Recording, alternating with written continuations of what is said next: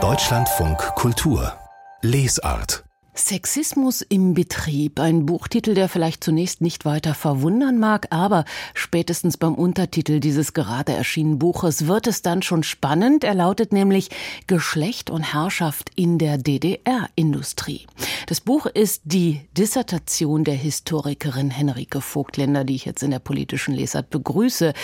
Henrike Vogtländer, Frauen galten im Erwerbsleben der DDR grundsätzlich gleichberechtigt.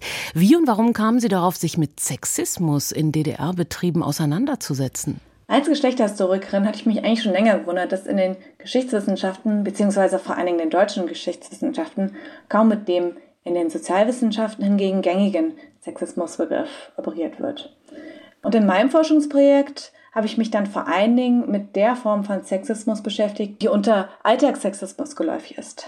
Ja, und am Fallbeispiel DDR die Funktionsweisen von Sexismus in einer modernen Industriegesellschaft nachzuzeichnen, hat mich dann besonders gereizt, eben weil es in den Betrieben der DDR bzw. den volkseigenen Betrieben der DDR jene Frauenförderungspolitik gab, die Frauen viel ermöglicht hat, aber auch ihre Grenzen hatte. Sie haben sich für Ihre Untersuchungen zwei Großbetriebe der DDR herausgesucht, sie über einen langen Zeitraum untersucht, 1965 bis 1989, den VEB Karl Zeiss Jena und den VEB Leuner Werke Walter Ulbricht. Wie genau sind Sie denn für Ihre Untersuchung vorgegangen? Wonach haben Sie gesucht? In welchen Quellen wurden Sie fündig? Ja, das war tatsächlich eine richtig aufwendige, aber auch unendlich spannende Spurenlese. Dazu muss man wissen, dass Archive natürlich anders funktionieren, als wir es heute von Internetrecherche ähm, gewohnt sind. Das heißt, Sexismus, so ein Begriff, der funktionierte natürlich gar nicht. Das heißt, ich musste mich durchwühlen und nach ja und äh, nach und nach Quellenarten heraussondieren, in denen vermehrt Hinweise und Fälle auftauchten und die dann systematisch durcharbeiten. Ja, und das waren für die Betriebe, die ich untersucht habe, vor allen Dingen sogenannte Eingaben, in denen sich Beschäftigte bei der Betriebsdirektion zum Beispiel über unsittliches Verhalten eines Kollegen beschwerten. Dann gab es Akten der verschiedenen SED-Parteiorganisationen im Betrieb. Da wiederum die Parteikontrollkommission, wo sogenanntes Fremdgehen einzelner Genossinnen thematisiert und sanktioniert wurde. Die äh, Akten wiederum vom sogenannten Betriebsschutz haben mir Auskunft über die Verbreitung von vermeintlich pornografischem Material gegeben und Berichte von sogenannten inoffiziellen Mitarbeitern, des äh, Ministeriums für Staatssicherheit haben mir dann vor allen Dingen einen sehr spannenden Einblick gegeben in sexualisierte Geschäfts- und Netzwerkpraktiken auf Leitungsebene. Ja, und natürlich habe ich auch noch Interviews mit Beschäftigten aus den Betrieben geführt.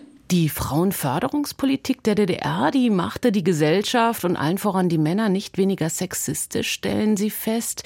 Wie wurde mit dem Thema Sexismus umgegangen? Hatte es überhaupt eine Öffentlichkeit? War es ein Thema? Ja, eine Öffentlichkeit wie heute, gerade vor dem Hintergrund der globalen MeToo-Debatte, gab es natürlich aufgrund der fehlenden politischen Öffentlichkeit in der DDR nicht für sexistisches Verhalten. Natürlich gab es einzelne oppositionellen Gruppen, zum Beispiel die Weimarer Teestube, die in den 80er Jahren eine Studie zu sexualisierter Gewalt gemacht hat. Aber auch in der Mehrheitsgesellschaft gab es eine gewisse Sensibilität gegenüber Verhalten, das als unangemessen galt. Und ein Hinweis dafür ist ein staatlich genehmigter Ratgeber, die Enzyklopädie der Frau, der hat schon in den 60er Jahren sogenannte derbe Witze der Herrenkollegen angeprangert und die Männer aufgefordert, das doch bitte zu unterlassen. Ja, denn Gleichberechtigung hieß auch, die Würde der Frauen zu wahren und hierauf konnten sich Frauen berufen und taten das auch. Und äh, das ist ein weiter wichtiger Punkt meiner Arbeit, nicht nur zu zeigen, dass die Gleichberechtigung die Gesellschaft nicht weniger sexistisch gemacht hat, sondern die Frauen auch emanzipierter, Frauen konnten sich immer wieder auf das Gleichberechtigungspostulat berufen, um sich gegen unerwünschtes Verhalten vorzugehen und Handlungsspielräume einzufordern. Und das haben sie auf sehr viele verschiedene Weise gemacht. Sexismus im Betrieb, Geschlecht und Herrschaft in der DDR-Industrie. Das Buch von Henrike Vogtländer erschien im Christoph Links Verlag, 432 Seiten, 35 Euro.